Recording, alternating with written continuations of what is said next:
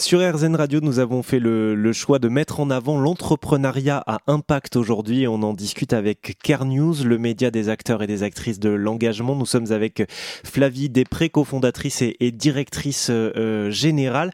Euh, Flavie, on, va parler euh, ensemble avec deux entreprises que vous avez choisies, que votre classement a mis en avant, de l'impact, notamment de l'impact social. On est en ligne avec Emma Horton-Mastin des Décodeuses. Emma, est-ce que vous pouvez nous parler de l'aspect social de votre, structure concrètement euh, Ça se manifeste comment de former euh, ces femmes défavorisées au métier du, du digital au quotidien pour vous? Alors, euh, chez Décodeuse, en fait, on a trois actions principales. D'abord, on va sensibiliser.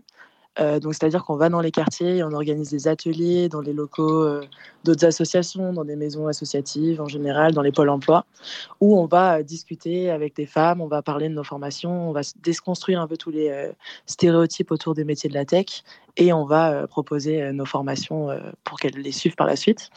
Après, on va former, du coup, on forme sur un an sur différents métiers dans la tech. Donc, aujourd'hui, en programmation, cybersécurité et cloud. Et au long de cette année, nous, on met en place euh, un accompagnement personnalisé où on va essayer de lever tous les freins qui peuvent se présenter à ces femmes euh, pour, euh, dans leur montée en compétences. Donc, par exemple, on va prendre en charge la garde d'enfants.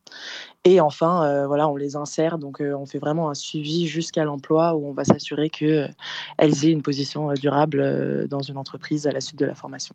Et, les personnes que vous recrutez pour assurer tout ce suivi, ces formations, c'est qui comme type de profil? Alors, c'est des personnes en interne, c'est des personnes qui ont travaillé soit dans l'éducation, qui ont travaillé dans les compétences, qui ont travaillé beaucoup avec les personnes en fait et qui savent euh, faire du conseil et euh, orienter, euh, orienter vers ces métiers. Mmh.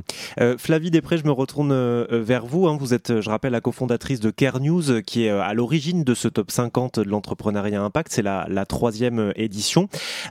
sur l'économie sociale et solidaire, sur les coopératives, on arrive bien à, visualiser ce, cet impact social, mais sur des entreprises, par exemple, commerciales plus classiques, ça doit être plus difficile difficile à évaluer. Euh, comment vous, vous le mesurez, euh, cet euh, impact social-là Alors en fait, nous, on le mesure avec un questionnaire qui comprend 80 questions. Et l'impact social, donc c'est ça va assez classiquement du nombre de bénéficiaires.